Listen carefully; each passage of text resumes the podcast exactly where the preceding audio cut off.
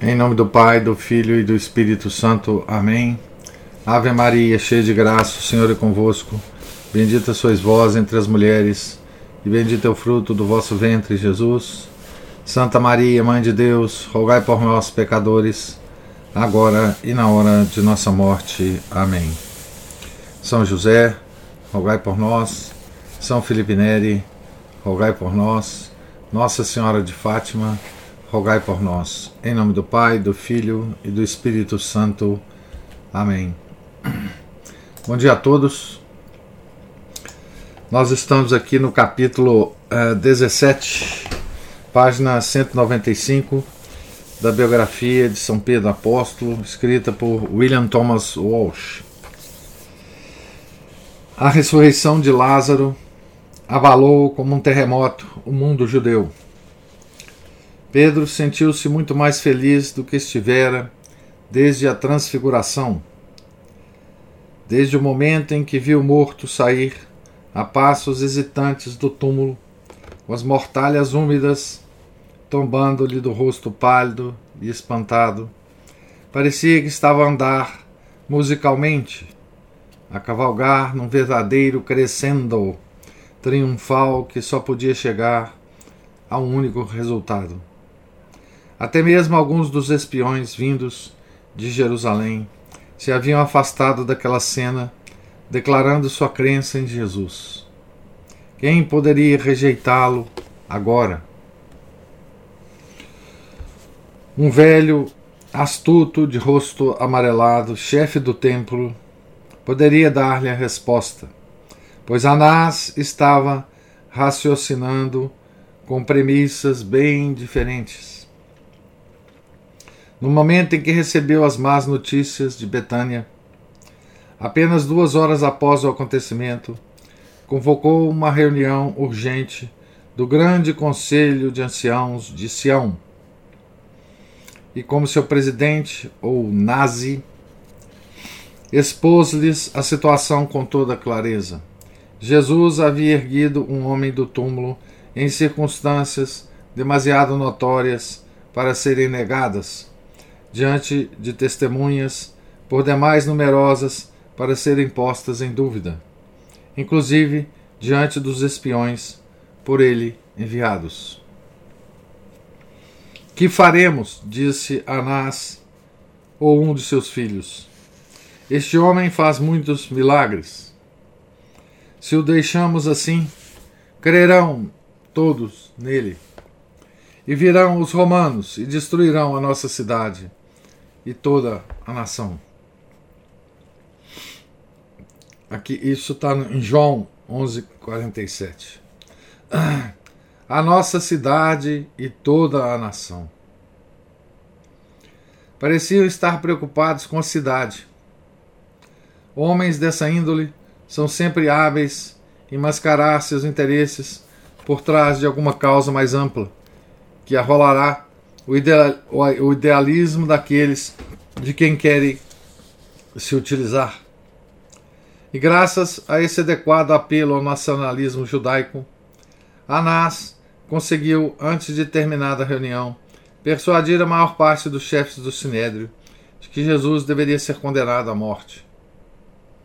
Não naquele momento, sem dúvida, porque era demasiado popular, mas na primeira boa oportunidade, quando o milagre fosse esquecido. Talvez tivessem também que fazer alguma coisa com Lázaro, pois sua existência seria sempre uma lembrança daquele infeliz episódio. Aparentemente, alguns dos anciãos, Nicodemos talvez, ou José de Arimateia, apresentaram algumas uh, fracas objeções. Mas Caifás, resplandecente dos seus trajes de sumo sacerdote, os amedrontou com um violento e arrogante discurso. Vós não entendeis nada. Não considerais que vos convém que morra um só homem pelo povo e que não pereça toda a nação? Era estranho que ele fizesse tal observação não escapou ao meditativo João. O pescador que, abre aspas, ele não disse isso de si mesmo, mas como era o sumo sacerdote daquele ano, profetizou que Jesus iria morrer pela nação. João 11, 45, 53. Inconscientemente, estava oferecendo o Cordeiro de Deus ao Pai por eles todos, pronunciando a derradeira e apaixonada profecia do judaísmo oficial. O sumo sacerdócio estava com a sentença de morte do Messias, decretando seu próprio suicídio. E desde aquele dia até hoje, a palavra convém tem conservado algo do aroma farisaico do hipócrita Caifás. É, é, curioso a, a, o silogismo é que o, os fariseus usaram aqui, se foi Anás ou Caifás ou, ou alguns dos filhos deles, né? Este homem faz muitos milagres. Se o deixamos assim, crerão todos nele.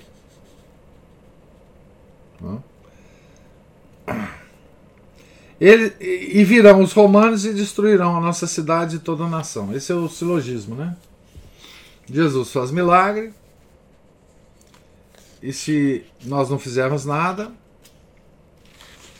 todos crerão nele. Como conclusão do silogismo, e virão os romanos e destruirão a nossa cidade e toda a nação. É uma coisa curiosa esse raciocínio, né? O que, que ele está querendo dizer aqui é que é,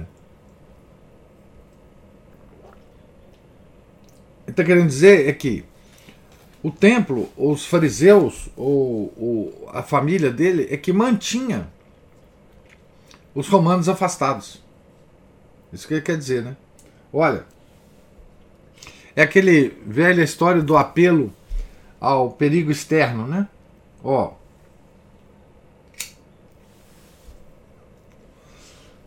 Se vocês fizerem isso, os nossos inimigos virão de fora e, e acabarão conosco, né? É, então ele estava associando a permanência de Nosso Senhor vivo a destruição do povo de Israel. Certo? É, então, aqui nós estamos tratando com o coração completamente endurecido. Né? Ele ficou sabendo da ressurreição, mas ele pouco é, ligou para o fato em si. Né? Poxa, mas tem um cara que ressuscita pessoas. Que poder é esse, né? Mas ele não teve a menor a menor sensibilidade para esse poder, né? Ele não ligou esse poder a nada que não seja uma coisa terrena. Ele não viu nada de sobrenatural nisso, né? E o esquecimento do sobrenatural é a nossa desgraça, né? É, o nunca, nunca na história do homem, até o século XVIII, talvez, vamos, vamos colocar século XVIII, nunca o homem deixou de acreditar no sobrenatural, nunca. Mesmo no Egito, né, mesmo na Grécia antiga, né, nós vemos o sobrenatural agindo é, sempre na, enfim, Odisseia, Ilíada, né, que é o princípio da literatura, o homem sempre acreditou no sobrenatural. Ele nunca deixou de acreditar que essa vida que nós vivemos aqui, ela é profundamente influenciada por algo que está acima da natureza. Né? E o, o Sinédrio, Anás, Caifás, os fariseus, né? eles simplesmente desconheceram é, a manifestação do sobrenatural, né? poder sobre a vida, poder sobre a vida e sobre a morte, né? É, é uma é uma antecipação, né, do que está acontecendo conosco, né? Somos é, absolutamente seres imanentes, né, E por isso o mundo está como está, né?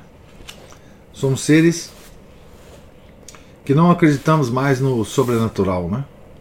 Parece até que a própria igreja, nos seus mais altos postos, né? Estão começando a demonstrar que não acreditam mais no sobrenatural, né? Então, que é o esquecimento do sobrenatural. Né? O Jesus era uma peça num jogo político, né? Nada mais que isso. Era absolutamente imanente, né? Isso é o, uma, a, a, mais alta demonstração do, do, de um coração é, um, endurecido, né? Na, vós não entendeis nada, nem considerais que vos convém que morra um só homem pelo povo e que não pereça toda a nação. Então, o povo, né? Aqui é a preocupação hipócrita, né? Sobre o povo. Ah, o povo, o povo. Nós temos que salvar o povo, nós temos que proteger o povo, né? De, de na, a nação, né? O, o orgulho é, é, judaico pela nação, né? Pelo, pelo império uh, judeu, enfim. Isso é tudo muito moderno, né? Quem estuda um pouquinho sobre isso vê que isso é moderno, muito moderno. Né? Nesse ínterim, o motivo da discussão estava partindo da, de Betânia, talvez para escapar às multidões entusiasmadas, talvez para, por enquanto, evitar seus inimigos. Dirigindo-se com seus apóstolos para a pequena cidade de Efraim, oásis no deserto a poucos quilômetros de distância. Em seguida, em seguida, após um curto retiro, voltaram a Galiléia, passando pela Samaria. Talvez possa imaginar-se com verdade, nessa conjuntura, que ele tivesse conseguido encontrar grande número de seus discípulos, inclusive sua mãe e muitas mulheres de Cafarnaum. Nazaré e outros lugares, para que o acompanhassem a Jerusalém na Páscoa por vir. A isso se refere ligeiramente o Evangelho. Contudo, nenhum preparativo comum foi feito. E havia algo de formidável em torno daquele pequeno exército de homens e mulheres que palmilhavam a estrada batida ao longo das margens do Jordão. O termo pode ser anacrônico, mas era como uma cruzada. Pedro, a julgar pelo contexto do Evangelho, por ele inspirado, Marcos 10, versículos 1 a 45, pôs-se em marcha naquela derradeira jornada para Jerusalém, cheio das mais altas esperanças. E deve-se admitir que, a despeito de tudo, quanto vira e ouvira, eram esperanças terrenas. Então Pedro nunca deixou de ter esperança. Né? Naquela ideia do Messias como detentor de um poder temporal. Né? É, então, é, ele, vai, ele vai se convencer muito depois né? De, de tudo. Né? Em Pentecostes, principalmente. Né? é, quando o Espírito Santo vai vai iluminá-lo sobre os acontecimentos todos, né? Nada aparentemente, depois da ressurreição de Lázaro, poderia convencê-lo e aos filhos de Zebedeu de que o Senhor estivesse falando ao pé da letra a respeito de sua próxima perseguição e morte. O pensamento do judeu médio não podia conceber que o Messias se submetesse a algo dessa espécie. Então Pedro estava convencido que que Jesus tinha, tinha sido enviado pelo Pai, era o Messias. Mas como assim o Messias vai morrer? Né? O Messias vai se entregar né, aos poderes. Como um homem que ressuscita um morto, é, vai deixar com que uh, uh, uh, os judeus, os fariseus, o matem. né, o assassine. Nem mesmo os incidentes sombrios e os sermões ao longo do caminho tiveram efeito sobre o seu otimismo. Mal, havia abandonado, mal haviam abandonado o mar da Galileia quando viram, como espectros, erguendo-se de um campo, as horrendas formas de dez leprosos, que se adiantavam para eles, cocheando sobre membros torcidos e mutilados, e gemendo através das faixas que escondiam os seus rostos pálidos e cheios de úlceras, implorando: Jesus, Mestre, tem compaixão de nós.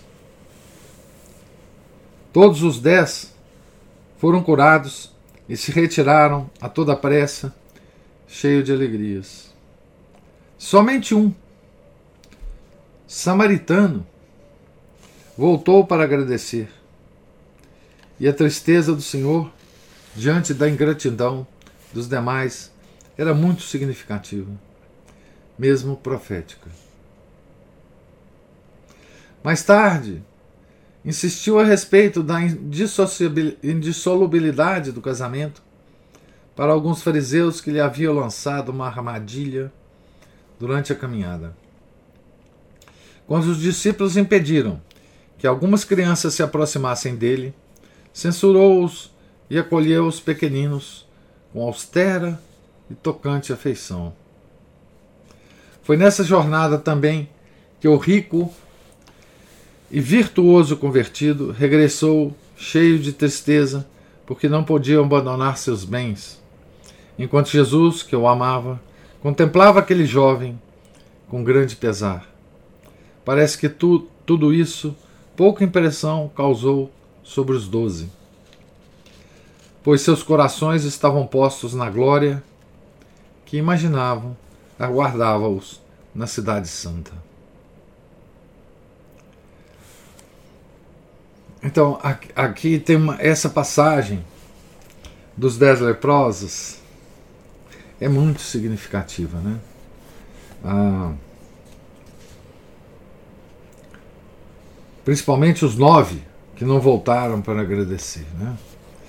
É, no fundo, esses nove, esses nove que não voltaram para agradecer, né?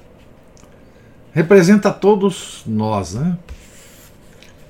que temos tantas graças de Nosso Senhor e nunca nos lembramos de agradecer, né?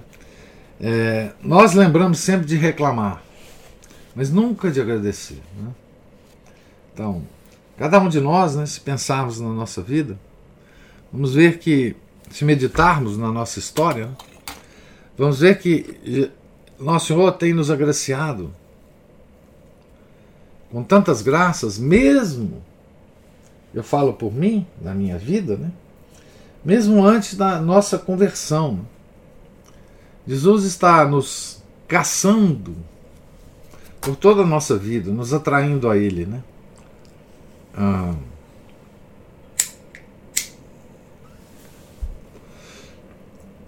até naqueles momentos que nós não estávamos ligando para Ele, né? E nós nunca nos voltamos para agradecer isto, né? Jesus nos curou de uma doença pior do que a lepra, né? É... E nós nunca pensamos em agradecer, né? Imagina o que esses nove leprosos foram fazer, né? Provavelmente foram aproveitar a vida, né? Foram festejar, né? Foram tocar a sua vida é, agora como seres normais, né? E pouco se importava com aquele que, que o, o, o, os, os, cura, os curou, né? Voltou as costas para Nosso Senhor, mesmo depois dele ter feito uma graça extraordinária para eles, né? E mais ainda, né? Esse milagre como diz o Walsh aqui, nem, nem os apóstolos perceberam bem a, a situação, né? porque eles estavam preocupados com a glória de Nosso Senhor quando chegasse em Israel, né? tomasse lá o poder, estava, é, chegasse a Jerusalém, né? tomasse lá o poder. Né? E também, depois dele ter ressuscitado Lázaro, qualquer outro milagre parecia é, menor, né? Parecia um milagre menos significativo, né?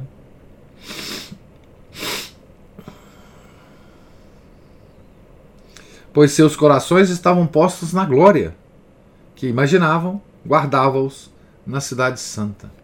Então, eles imaginavam que Nosso Senhor ia chegar na cidade santa, né?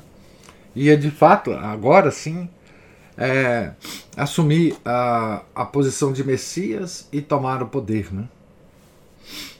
Porque isso seria muito menos que o milagre da ressuscitação de Lázaro. Na realidade, ressentiram-se quando ouviram o Senhor explicando quão difícil era para os ricos entrarem no reino dos céus, no reino de Deus. Quem poderá então salvar-te, salvar-se? perguntaram eles. Aos homens isto é impossível, mas a Deus tudo é possível. Foi então que Pedro teve uma explosão de que haveria de se envergonhar um dia. Pedro, o vacilão, né? Eis que deixamos tudo e te seguimos, desabafou ele, falando por todos. Que haverá então para nós? Ele queria fazer um comércio aqui né, com o nosso Senhor. Jesus respondeu com paciência: em verdade vos digo que no dia da renovação do mundo, quando o Filho do Homem estiver sentado no trono da glória, vós que me seguistes, estareis sentados em doze tronos para julgar as doze, as doze tribos de Israel. E todo aquele que deixar casas, irmãos, irmãs, pai, mãe, mulher, filhos ou campos, por causa do meu nome, receberá cem vezes mais e possuirá a vida eterna. E muitos dos primeiros serão os últimos, acrescentou ele significativamente. E muitos dos últimos serão os primeiros. Não parece seguro que Pedro haja compreendido essas derradeiras palavras de, de advertência. O pensamento de um trono era mais atraente. Contudo, Nenhum deles se tranquilizara completamente com a resposta de Jesus. Há no Evangelho uma sugestão de que todos eles permaneceram um pouco desgostosos e perplexos ao prosseguirem atrás dele caminho ao longo do terroso Jordão. Jesus, agora a citação do Evangelho, né? Jesus ia à frente e eles, assombrados, seguiam-no com medo. Isso é Marcos 10, 32. É.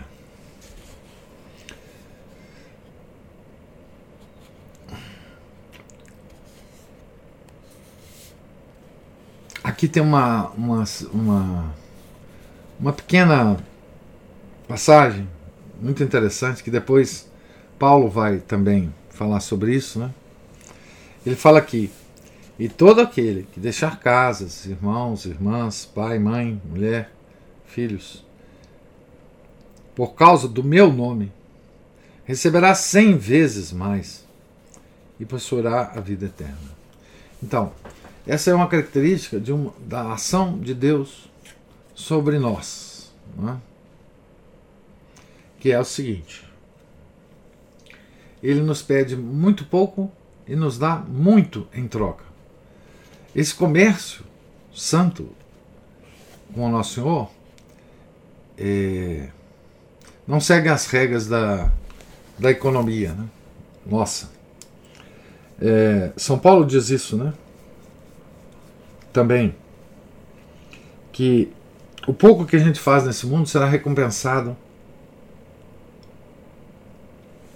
é, magnificamente no outro mundo, né? cem vezes mais. Né? E Nosso Senhor sempre pede muito pouco para realizar muito. Né? Nós vemos também isso nas várias pedidos que ele fez ao longo da história né? para realizar coisas e não foi atendido. Né? Aquele pedido a Santa Margarida Maria Lacoque, né? que ele fez, que era uma coisa tão simples para Luís XIV fazer, e com aquela coisa simples que o rei poderia fazer, ele salvaria o reino da França. Depois, tem Nossa Senhora em Fátima, que pediu tão pouco para o clero, para o Papa, né? A consagração da Rússia, por exemplo, era uma coisa tão pequena, não é? E com isso ela ia evitar que os erros da Rússia se espalhassem pelo mundo. Olha que coisa impressionante, né?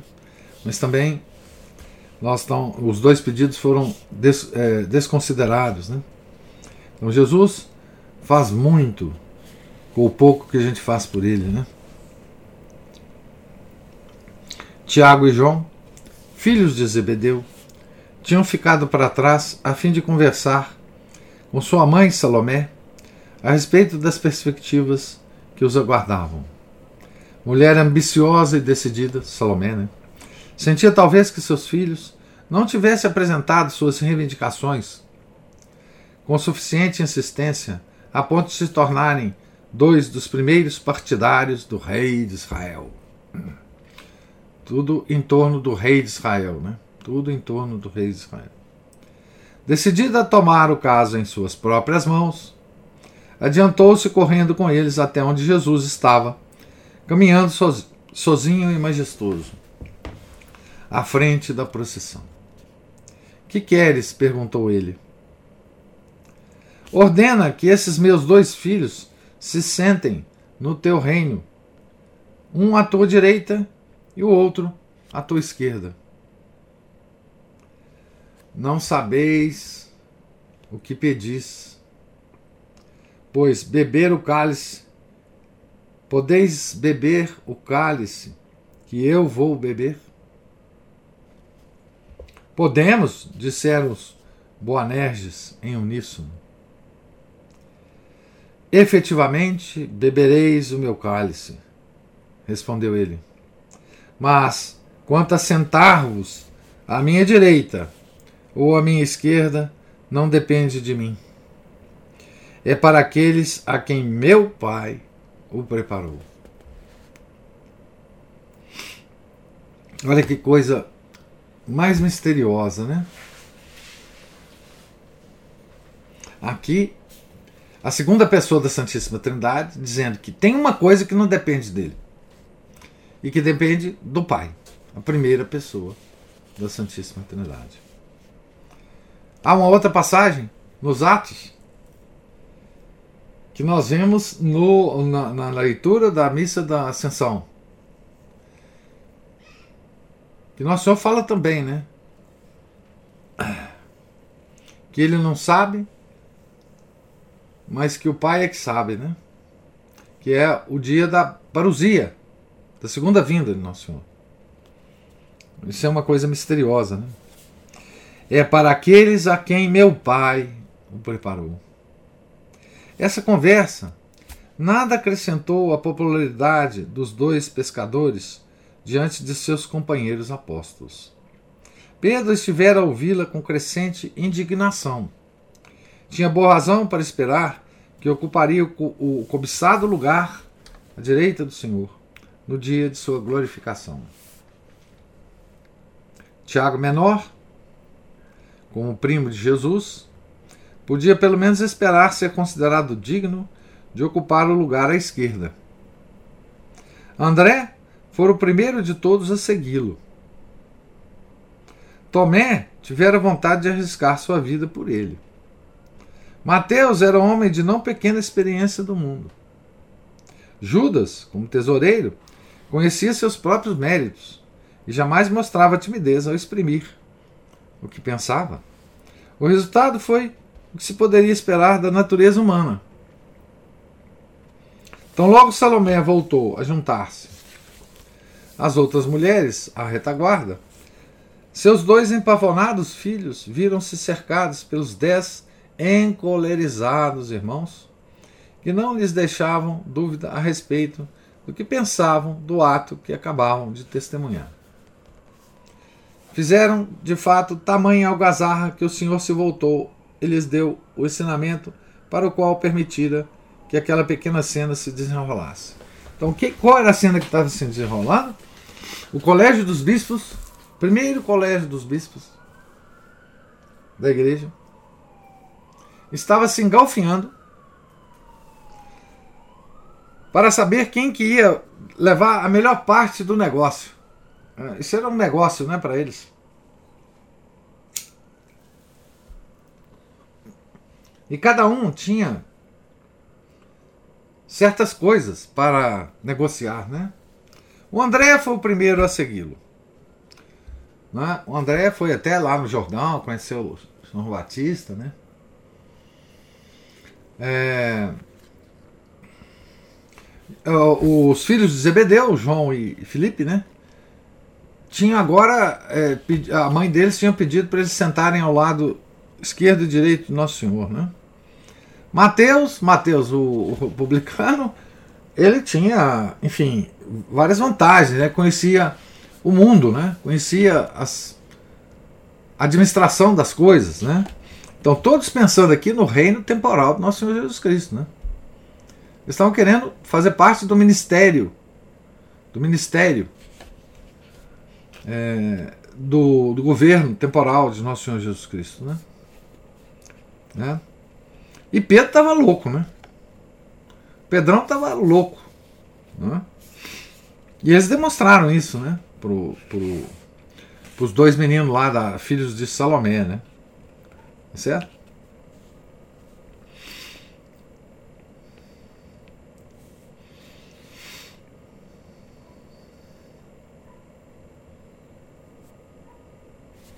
Aí Jesus fala, né? Sabeis que os chefes das nações as dominam e que os grandes as governam com autoridade. Não será assim entre vós.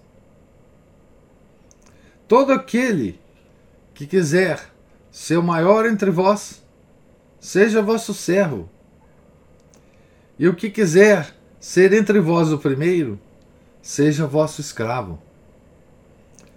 Pois o filho do homem não veio para ser servido, mas para servir e dar a vida em resgate por muitos. Não por todos, né? Por muitos. Isso é Mateus 20, de 25 a 28.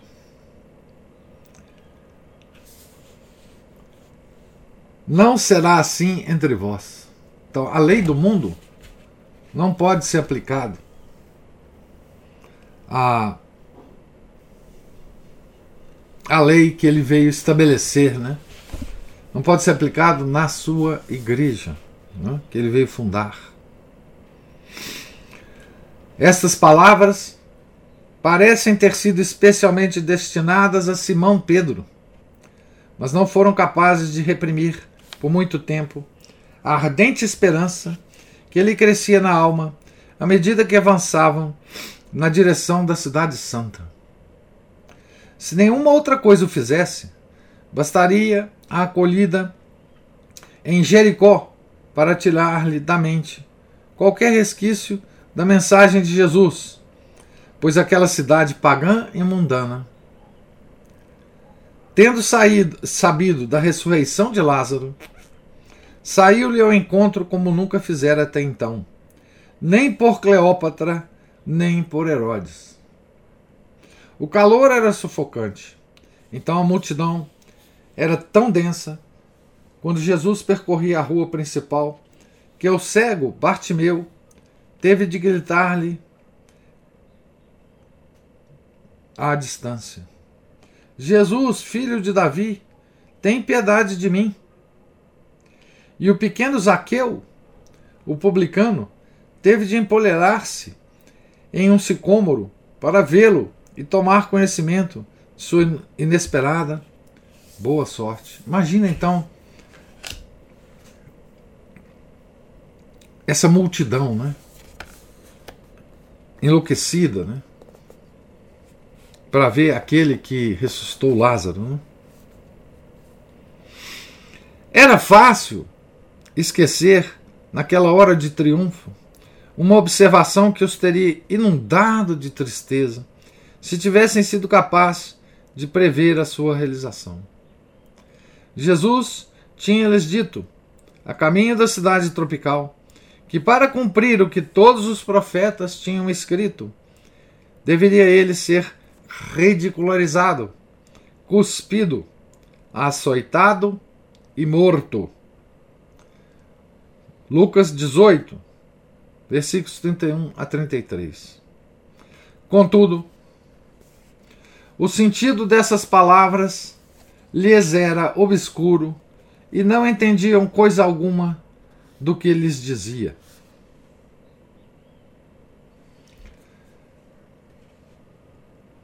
Então, gente, nós estamos aqui na, na beira né, da,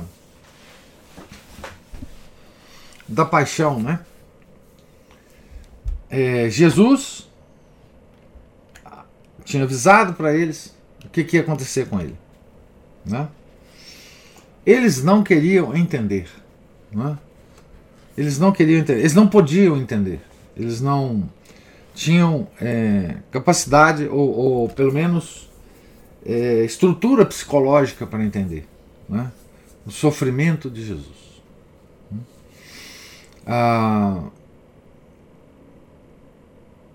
eles não poderiam admitir que Deus se encarnou, que Deus que criou todo o universo, que criou os homens, que faz a natureza se comportar todos os dias da mesma forma, que controla todas as leis naturais, que controla o movimento dos astros, que controla o coro dos anjos. Né? Esse mesmo Deus encarnado iria morrer para nos salvar. Né? Então, nós podemos censurar os apóstolos? Podemos nós censurá-los? Não é? Ah, esse foi o grande. Essa foi a grande pedra de tropeço para todos os homens depois dessa desses acontecimentos, né? Quem hoje não fala abertamente que não pode admitir que Jesus tenha morrido, que esse Deus nosso não, não, não vale nada, porque morreu na cruz, porque se deixou é, é, levar para o, para o madeiro, né? Como assim? Não é? Se ele realmente é aquela grande grande blasfêmia né, que os fariseus lançavam contra Nosso Senhor na cruz. Né? Bom, se você é de fato o rei, o Messias, etc., desça daí. Se você quer libertar o povo, se você é o grande libertador, né, liberte-se a si mesmo. Esse é a blasfêmia que nós julgamos na cara de Nosso Senhor até hoje. Né? Até hoje nós fazemos isso. O que os apóstolos estavam sentindo nesse momento é o que nós sentimos ao longo das eras. Né? É o que todos os nossos inimigos lançam na nossa cara. Né? É, é, que Deus é esse né? que nós cremos? Que Deus é esse que, quando se encarnou, é, aqueles fariseus conseguiram matá-lo, conseguiram crucificá-lo. Né? É, é aquela expressão que São Paulo diz, né? A cruz é um escândalo. Nós vemos isso todos os dias nas nossas famílias, nos nossos amigos. Né? É, na sociedade em geral, né, principalmente agora, né, que nós estamos vivendo uma, uma era pós-cristã, né, é, mesmo agora, com, nas terras e no solo né, que, em que o cristianismo germinou, né, a população desses lugares rejeita o Nosso Senhor da mesma forma que rejeitaram os fariseus. Né? E aquela sensação dos apóstolos, a gente tem que entender, né? É uma reação puramente natural, né? Da natureza humana, né? Ah, porque se nós pensarmos bem, né? Ah, é um absurdo, né? Que, que o nosso Deus tenha morrido na cruz, né? Se nós pensarmos pelo lado natural, né? Mas qual que é a festa mais importante da igreja? Exatamente a paixão do Nosso Senhor. Né? Porque quem tem a graça de perceber isso, né? Foi a partir dessa, dessa, desse evento, né? Que nós conseguimos a nossa redenção, né? Lembrando que o próprio Nosso Senhor fala, né? Que isso é para muitos, né? E não para todos. Né? Então ele fala.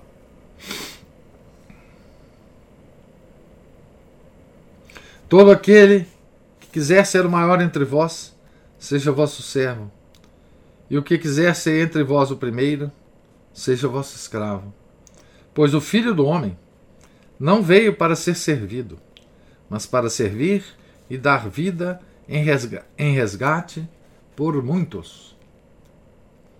Então ele sabia que nem todos iam se aproveitar daquele sangue derramado, né?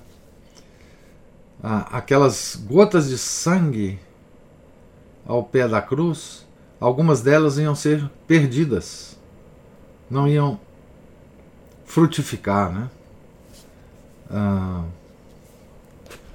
então, eu vou parar por aqui, eu estou no topo da página, né? E o sentido dessas palavras lhes era obscuro e não entendiam coisa alguma do que lhes dizia. Do que ele lhes dizia, né? O topo da página 201. Então nós estamos em Jericó, né? E a, a população estava enlouquecida, ensandecida ao ver Nosso Senhor, né? Certo? Então agora eu pergunto a você se tem algum alguma observação, alguma pergunta a respeito da leitura de hoje. Me chamou a atenção, professor, como que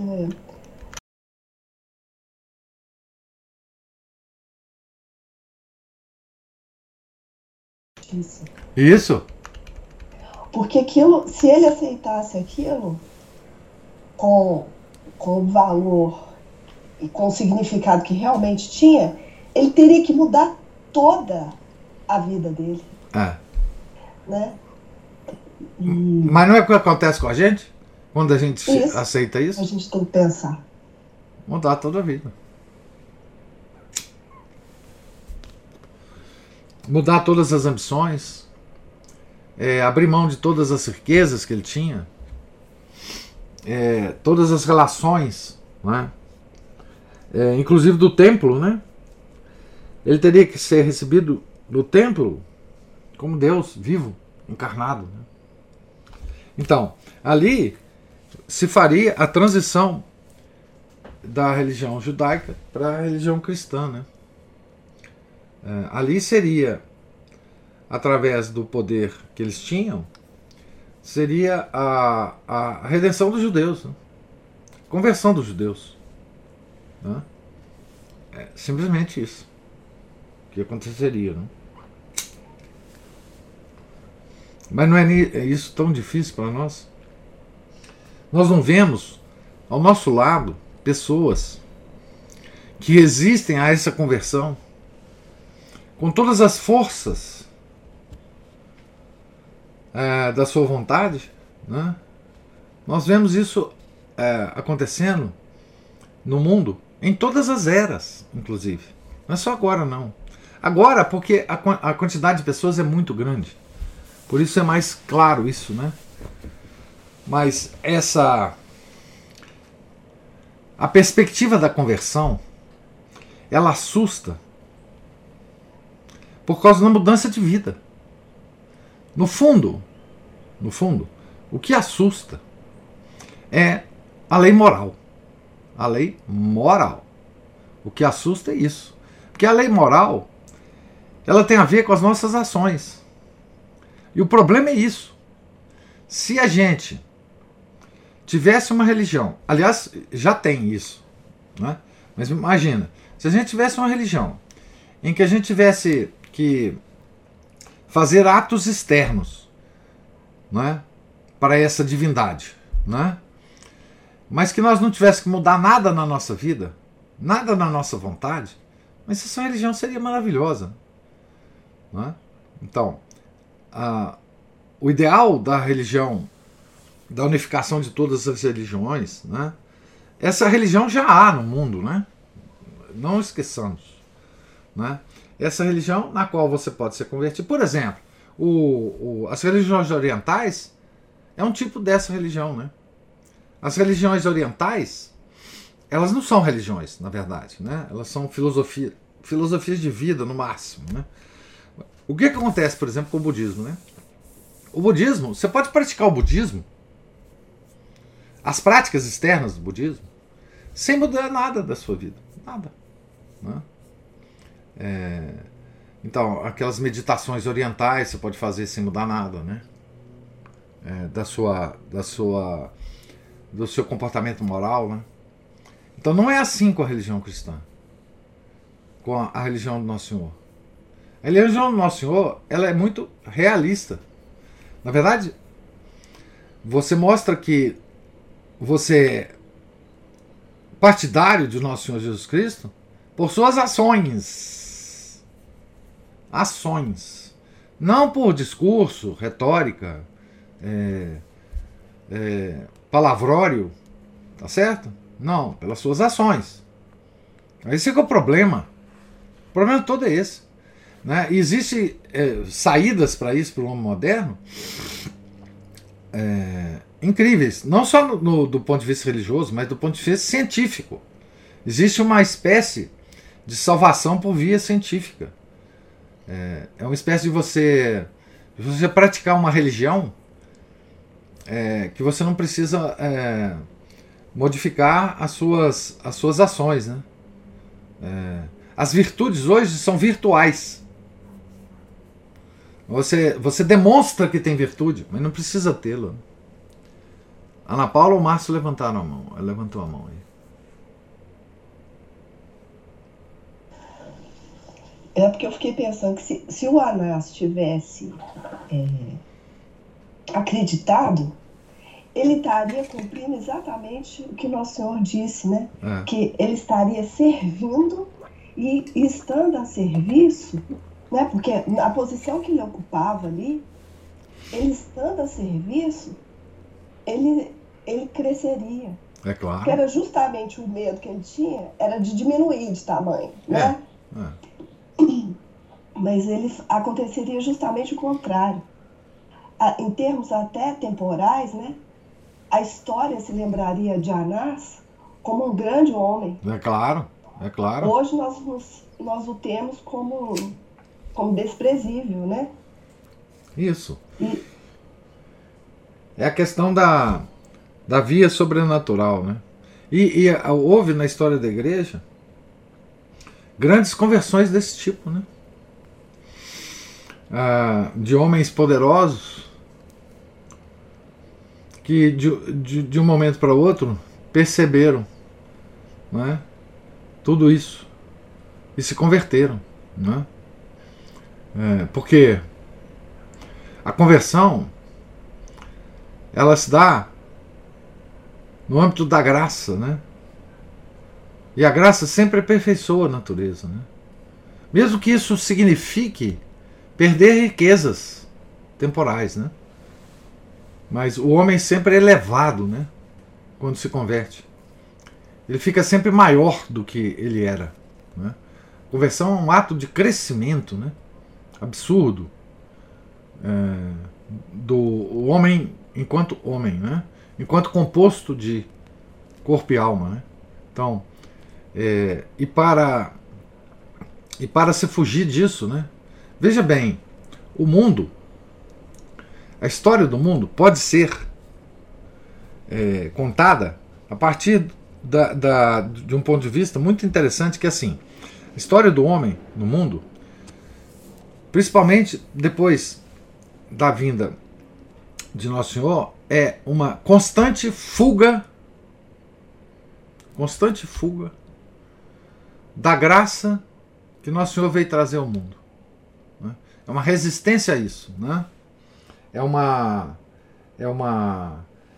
É uma tentativa de criar um, uma religião humana que nos possa satisfazer e nos evitar a lei moral da igreja.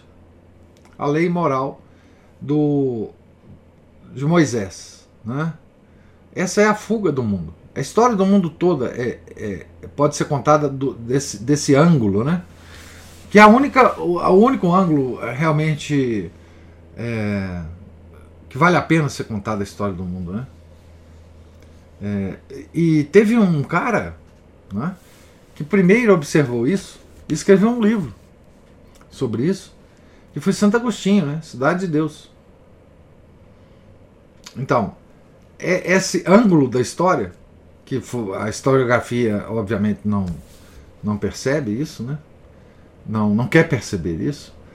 É, ela é, Santo Agostinho é, narra muito bem, né? Isso, quer dizer, é, à medida que o homem estabelece a cidade dos homens, a cidade terrena, em contraposição à cidade de Deus, né? É, é, se desenrola, é, aí se desenrola toda a, a, a história humana. Né? A história humana é, é, é, isso. É a fuga da redenção, a fuga da cruz. Né? Então, a cidade dos homens é aquela que o homem se, é, se embevece né? de si mesmo e esquece de Deus. Né? Ama tanto a si mesmo que esquece do amor a Deus. E a cidade de Deus é aquela que os homens amam tanto a Deus ao ponto de se esquecer de si mesmos. Né? Essa é a regra. Né? Essa é a regra de Santo Agostinho. Né? Agostinho é que, que merece os coraçõezinhos aí da Juliana. Então, esse é o ponto. Esse é o ponto da. Quer dizer, todo essa, esse drama é, que ocorreu. É, com Nosso Senhor é o drama que nunca deixou de ocorrer. Mesmo antes de Nosso Senhor, o povo de Israel passou por esse drama várias vezes. Né? Várias vezes. Né? E Deus demonstrou o seu poder várias vezes para o homem. Ele não tinha direito de, de, de, de esquecer disso, não. Né? Deus deu tantos castigos ao povo de Israel, né? É, demonstrando seu poder sobre os elementos da natureza. Ontem eu compartilhei um vídeo de vocês a respeito das cidades lá é, de, so, de, Sodoma, né? O que, que Deus fez com, com Sodoma, né? E depois como que que que que Nosso Senhor, né? Nosso Senhor falou de três cidades que iam desaparecer, né? E desapareceram. Né? E eram cidades na época dele muito prósperas, muito ricas, né? Que era Corazim, Betsaida e Cafarnaum. Cafarnaum era a cidade dele, né? que ele morou três anos com Pedro. Então, assim, é, Deus está demonstrando isso permanentemente, né? mas o, o, o, ser humano faz como Anás, né? Temos que matá-lo, porque senão o negócio para nós vai ficar ruim, para nossa vida, né? Porque Nosso Senhor, é, na verdade, o que ele faz quando ele chega, quando uh, chega na alma de um convertido, né? Ele faz essa, essa, essa transformação, né? Que nós resistimos. Né? Que nós resistimos. Nossa natureza humana, ela rejeita é, esse tipo de coisa, porque vai ser ruim para ela, para a natureza humana. Né? Vai ser ruim para ela. Ela não vai poder fazer coisas que ela quer, né? Então, é, mais, né? Porque aí ela vai estar sob um poder maior do que ela, né? Maior do que a natureza humana, que é o sobrenatural, a graça de Deus. Né? Então, a natureza humana, ela se rebela, né? Ela se rebela. Os santos descrevem muito isso, né? A rebelião da natureza humana contra a graça, né? É, então, assim, esse drama que vivia uh, que viviam os apóstolos, né? É um drama permanente né? de aceitação de Nosso Senhor, não como um, um poder temporal, mas o poder sobrenatural que está acima do poder temporal. Né? Enfim. É o maior drama nosso, né? A fuga da. A, a própria fuga da cruz é uma cruz, né? É. Essa, essa angústia de estar sempre querendo fugir ao invés de abraçar a cruz. Isso. Já é uma cruz, né? É, é um tormento isso. Então, é o bom ladrão e o mau ladrão. Esse é o nosso modelo então, todos, todos nós carregamos a nossa cruz. Né? Qual que é a diferença do bom ladrão, São Dimas, e do mau ladrão? São Dimas pega a sua cruz enquanto ele está crucificado e a entrega a, a Nosso Senhor. Né? Como é que ele faz isso? Bom, ele faz isso é, chamando a atenção do mau ladrão. Né? Ele diz assim: Nós merecemos essa cruz. Mas esse justo que está aqui do nosso lado não merece. Tá certo? Então, ele faz, ele admite. Ele admite não só a divindade do Nosso Senhor, porque quem não, não, é, que não merecia aquela cruz, né? e admite que ele merece. E o mau ladrão não. O mau ladrão estava lá, querendo que Nosso Senhor mostrasse o seu poder e tirasse não só ele mesmo da cruz, mas como tirasse os dois outros da cruz. Né? Então ele estava, uh, o mau ladrão, ele estava repercutindo a fala dos fariseus. Né? Então, você vê, ninguém, é, ninguém é, no mundo é, consegue se livrar da cruz. Né? Ela se torna leve quando você entrega a sua cruz ao Nosso Senhor, né? Fala assim, não, eu mereço. Me ajuda aqui. Né? A carregar. Né? Veja que, que coisa interessante, né? Que o, o, o Sirineu lá, o, que, que ajudou Nosso Senhor a carregar a cruz, ele é que foi ajudado. Né? Porque ele teve Bom, não só ele se converteu, mas como ele teve dois filhos é, muito santos. Né? Então, assim, quando a gente leva a nossa cruz e a oferece a Nosso Senhor, nós estamos de alguma forma ajudando Nosso Senhor a, a carregar dele. Né? É aquela coisa que São Paulo faz, fala, né? que na nossa vida nós podemos completar isso é uma coisa misteriosa que São Paulo fala. Né? É, que nós cristãos, né, católicos, com os nossos sofrimentos, nós podemos ajudar a completar o sofrimento de Nosso Senhor na cruz. Como assim, né? Completar?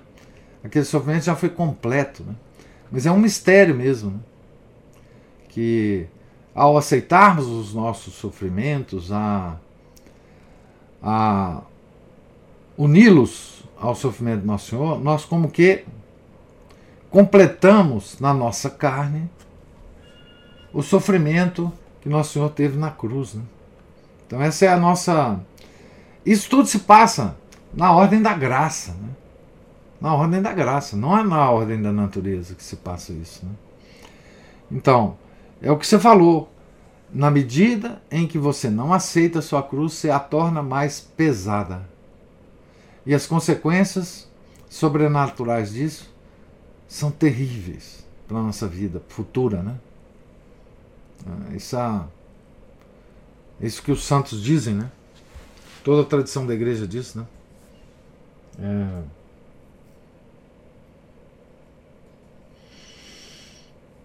Enfim. Mais alguma observação?